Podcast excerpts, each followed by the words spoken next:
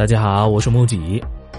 上个月啊，不是春节嘛，亲戚上门拜年，送了一提牛奶，一直没有喝。今天早上我打开准备尝尝，第一眼看上去没有什么问题，我以为是经典啥的，可是后来越看越不对劲。这什么什么牌？乡村果园有机牧场？这牌子咋没听说过啊？难道是山寨的？我一看。好家伙，这牛奶的蛋白质含量为零，这也太牛皮了吧！这还是牛奶吗？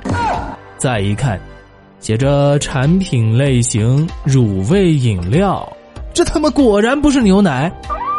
最后一看配料表，水、白砂糖、食品添加剂，食品添加剂包含柠檬酸、柠檬呋钠单硬脂甘原什么什么什么，阿斯巴甜，然后食用香精什么的。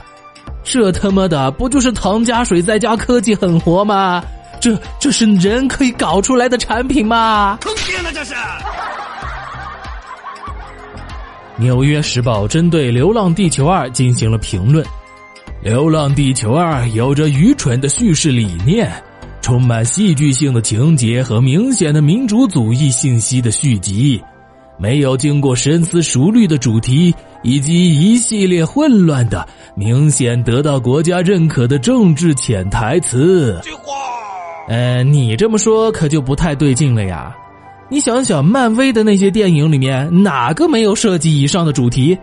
还有啊，你要是这么说的话，哎，那这电影应该就值得一看了。气急败坏。看一个电影火不火，其实最简单的方法就是看它的周边卖的如何了。《流浪地球二》的周边销售额十一天之内就已经突破了一点二个亿，吓得厂家直接停止了众筹，因为实在是生产不出来啊！眼看这边这么火，那边票房第二的《满江红》自然也不能落后，于是他们推出了原型为秦桧令牌的香薰令牌，秦桧的 Q 版书签，风波亭血流沙漏。召回岳飞的十二道金牌卡包等等，这他妈《满江红》到底是秦桧主题的电影还是岳飞主题的电影啊？要是真像主创说的那样，但凡有一点的家国情怀，周边就不应该是出什么风波亭血沙漏秦桧令牌，而是精忠报国扩香石岳家军的令牌才对呀！你要想象一下呀。如果纪念肯尼迪的电影周边做个敞篷车，那这他妈不是离谱到家了？好在这些周边上架二十四小时之后就被喷的宣布下架了。官方发布声明表示，《满江红》电影周边衍生众筹活动，因为产品设计和初创理念与部分网友的理解存在偏差，给网络舆论带来了不好的影响，我们对此深表歉意，现决定下架众筹活动。这巴拉巴拉说了半天，一句话解释就是我们官方没错，错的是文盲网友。还有个问题，就这《满江红》应该是岳飞的原创吧？怎么你们拍个电影就成你们自己的了，还可以出周边？我从未见过有如此厚颜无耻之人。近期除了 F 二十二用几百万的导弹打几万块的气球的新闻之外，还有一个就是鹰将拉化学品的火车大泄露，冒死报道的记者被抓之后，国内的一帮恨国党就搁这儿开始忙着帮洗地了，进而转进要求国人反省，翻出了以前的张家口事件。那我们就来对比一下，这次俄亥俄事件泄露的液体可有十万加仑，重达三百七十八吨，而张家口的泄露量为两千零四十六立方米，重五点六吨。这可是六十七点五倍啊！这根本就不是一个数量级的好吗？而且我们国内也不允许氯乙烯的跨省运输。这次最离谱的还是去现场处理事故的美的队伍，直接把这些泄漏的化学品给点燃了。要知道，这次脱轨的化学品可是有氯乙烯五车、聚氯乙烯四车、聚乙烯一车、丙二醇两车。二甘醇两车，丙烯酸二杠乙基乙烯一车，石油基润滑油一车，聚丙二醇一车，丙烯酸丁酯一车。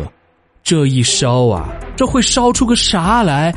哦，那只有他们的上帝才会知道了。难怪有些美眉自己都说这是美版的切尔诺贝利事件呢。看完了离谱的现实，我们再来看一些离谱的小说。最近看到一本古代小说，就是开头主角被家里人欺负的很惨，科举都没得考，最后他在沉默之中爆发，发誓要报复全家的人。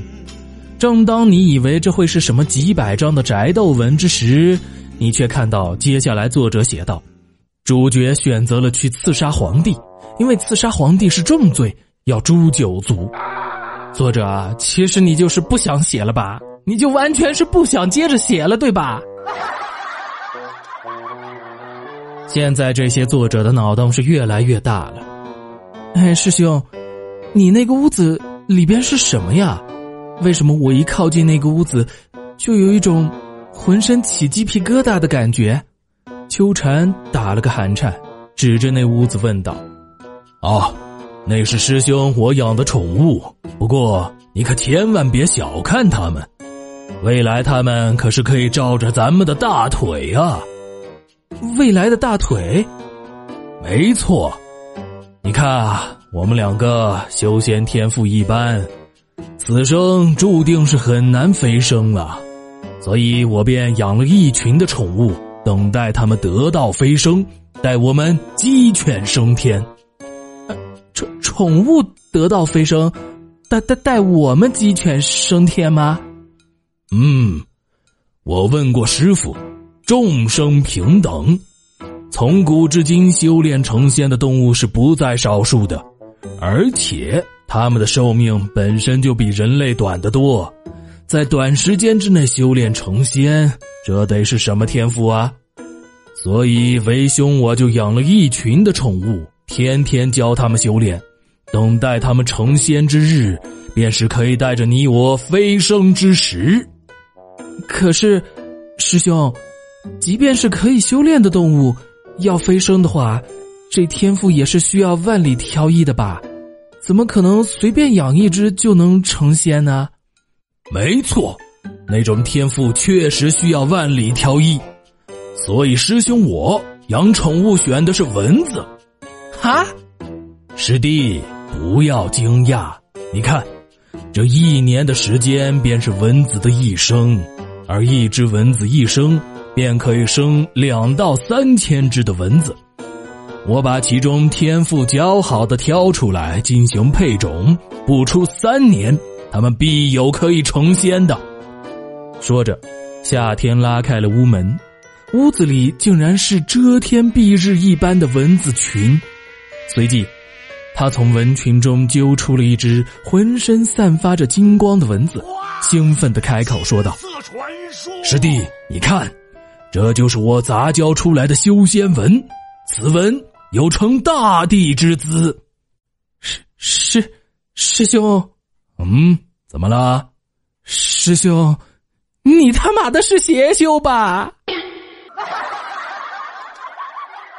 呃，不过要这么说的话，其实我在想啊，这个病毒好像也是生物，而且繁殖的速度很快，快到一天几十万、几百万。为什么不靠病毒修仙呢？让蚊子修仙，蚊子可不一定带你玩的。可是让病毒修仙的话，哎，我们高中生物讲过，病毒是非细胞型生物，寄生在活细胞的体内。如果让病毒寄生在你的身上，等到病毒飞升，他不带你带谁呀？想吓死你呀！同时，作者还表示，在天界也要守法。今天他们两个我保了，玉帝来了也不好使。我说的。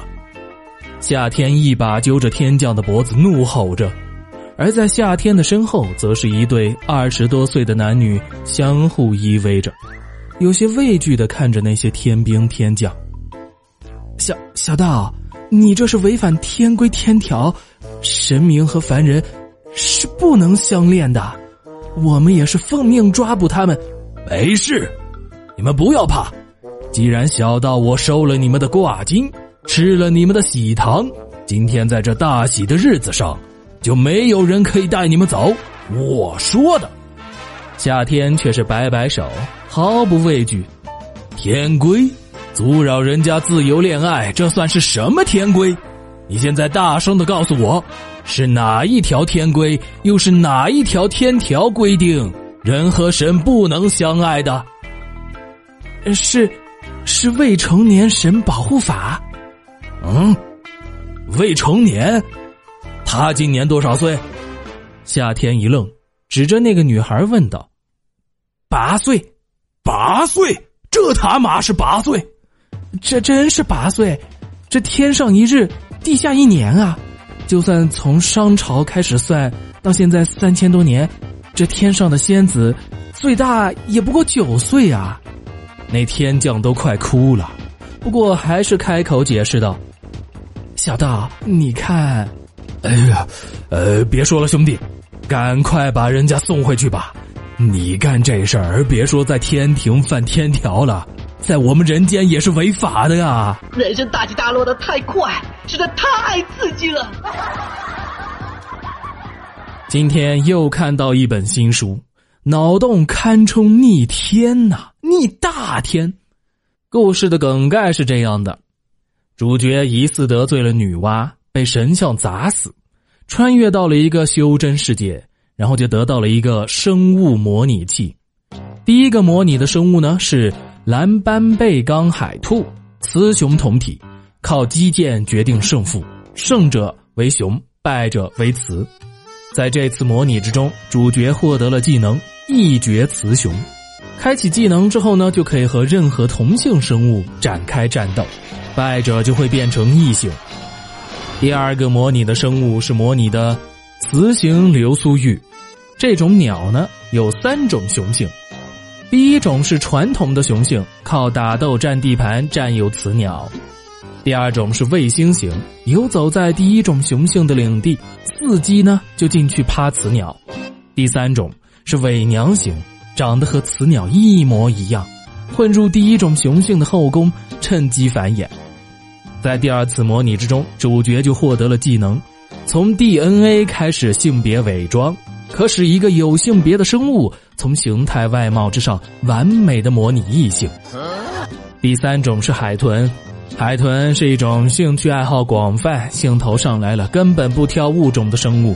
在这一次模拟之中，主角获得了能力——生殖隔离挑战者，他的后代从此可以无视生殖隔离。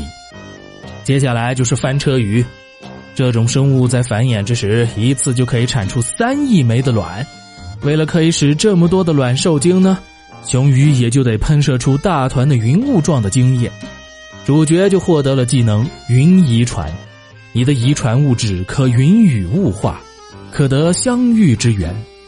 主角穿越之后，身份是一个被贬的皇子，被禁锢在山中，被一个老道士看守，哪儿都不能去，也无法修炼。然后这个主角啊，就用这些组合技能玩了个大的。浑身精血化为一大片遗传物质云，飘飘洒洒飞向远方。耗尽了精血的主角被看守他的道士勉强保住命，这一睡啊就是十八年。可等他一觉醒来，就发现这个世界已经大不同了。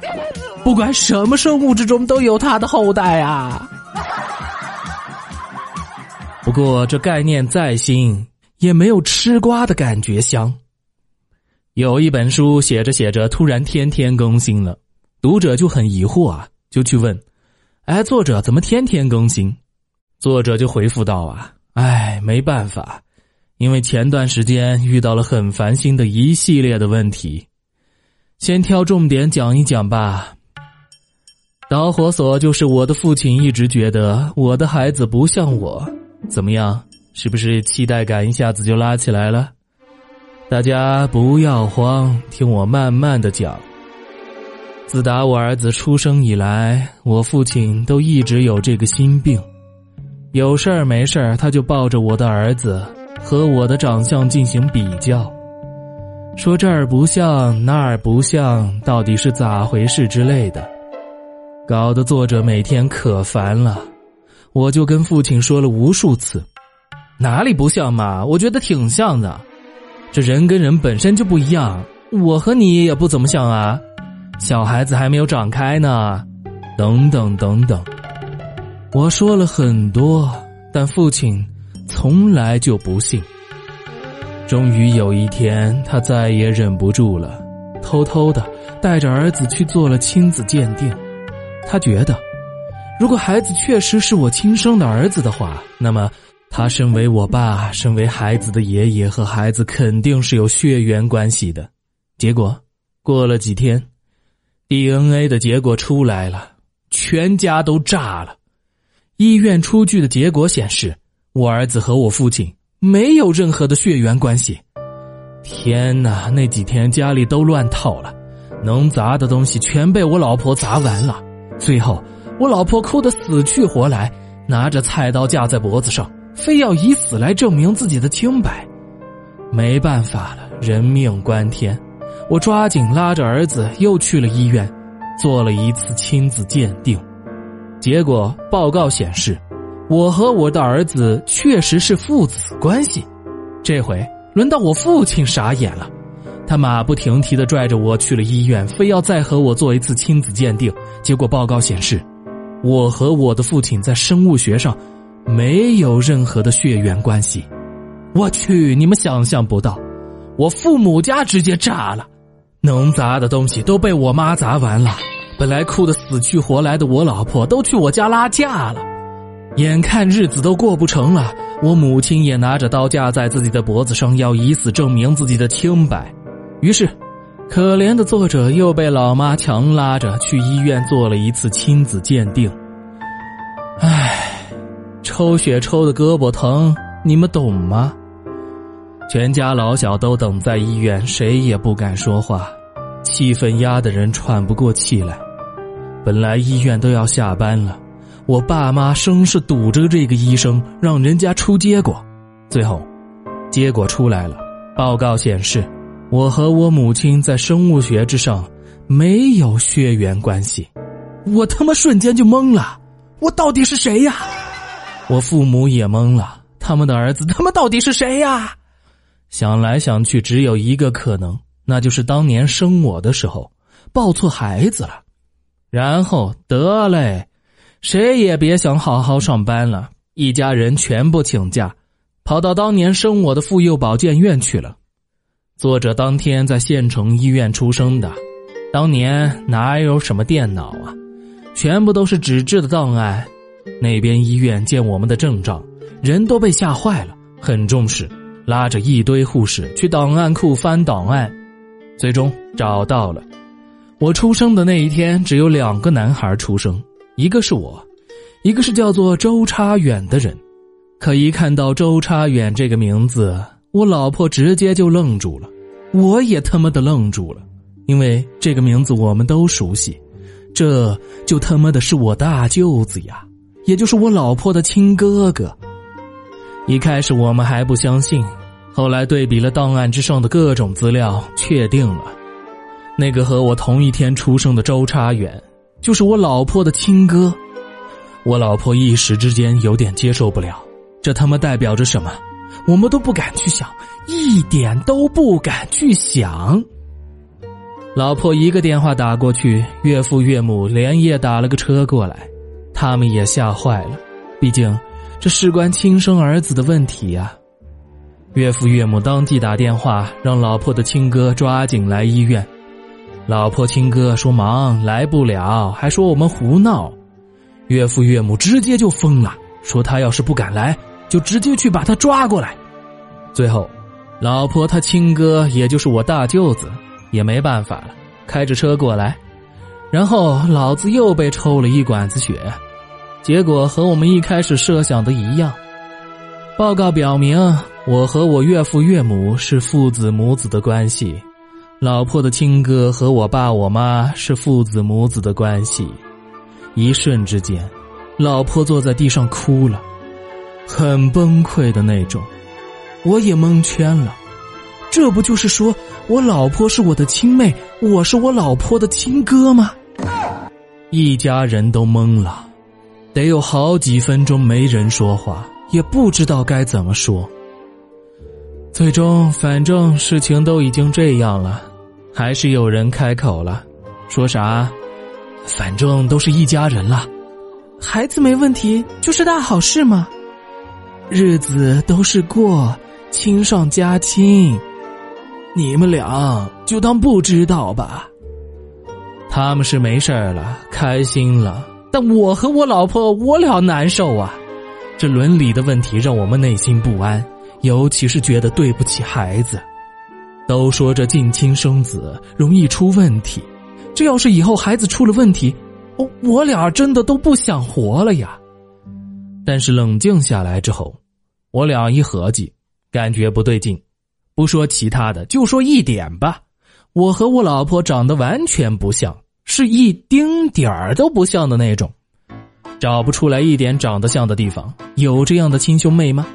而且我清楚的记得，当时老婆生儿子的时候，大夫为了预防大出血，还测了一下我的血型，说我不能给老婆输血。越想越不对呀，于是我又拉着老婆去医院做了一次 DNA 鉴定。看两人到底有没有血缘关系？我这只胳膊上已经全是针眼了，医生都不知道往哪扎了。那算了，顾不了那么多，换了个胳膊继续抽血。最后结果出来了，报告显示，我和我的老婆没有任何一点的血缘关系，也不可能是兄妹。还好还好，我老婆不是我亲妹，我也不是我老婆的亲哥。我们的孩子也不会有什么乱七八糟的遗传病，但他妈的新的问题又出现了。我老婆又究竟是谁呀？又报错了吗？唉，这就是为什么作者更新这么给力的原因，因为缺钱呐。做亲子鉴定的费用，你们根本不知道有多高。后来呢？没有啦。看到这里，读者纷纷留言。作者，你别写你他妈那个小说了，多写点这个啊！吃完了作者的瓜，还是要回到现实之中来。吃货们的福利来了，欧盟正式批准了在各类食品之中添加七种昆虫的粉末，其中包括面包虫、蟋蟀、蟑螂等。而且这类食品的标签里面并不需要像其他成分那样写明过敏提醒。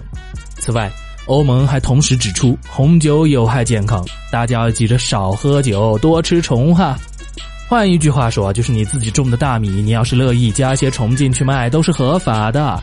另外，虽然这个正式批准才几天，但是第一批含虫的食品已经进入了超市的货架。目前被发现的就有饼干、面条、薯片等等。好家伙，这粮食不够了就开始吃虫，那哪天虫也不够了咋办啊？人类在对吃的追求上从来都不会满足。前不久春节，有小伙伴去南京玩，就发现当地正在卖一种二十五 cm 高的芋泥奶茶，这一杯清澈和一身的矿泉水桶都差不多大了。现在的奶茶店到底在追求什么呀？追求一杯就让我吃饱吗？最近叫了一份外卖，店家很贴心的送了一个赠品。也没有写名字，袋子就跟装三块钱的豆浆袋差不多大吧。看颜色，我还以为是外卖常送的酸梅汤啥的，打开就吨吨吨，结果差点给我呛死。这尼玛是满满一袋的辣椒油，这家外卖店多少有点大病吧？送辣椒油至于送这么多的吗？搞我是吧？公示栏，全校通报批评。男生宿舍五零七的西奥同学寒假返校，从云南老家带来的菌菇特产，在宿舍内分享给五位室友吃，导致全宿舍的同学产生幻觉。课后完成的绘画作业对授课老师造成了极大的心理阴影，至今还在被保安大叔做心理辅导。保安大叔有十几年的守夜经验，精通灵异事件，特全校批评。以后菌子类的特产都要送到我这里，让我先尝尝，没毒之后你们再吃。今天推荐的歌曲是来自一个非常小众的女歌手 S O L V 的《Under My Skin》。对了，有很多沿海的网友反映，他们那边的第二波疫情又开始了，周围有好多的学生已经被感染，有好多学校也已经停课了。大家还是要戴好口罩，做好个人防护，尽量减少自己和病毒的接触吧。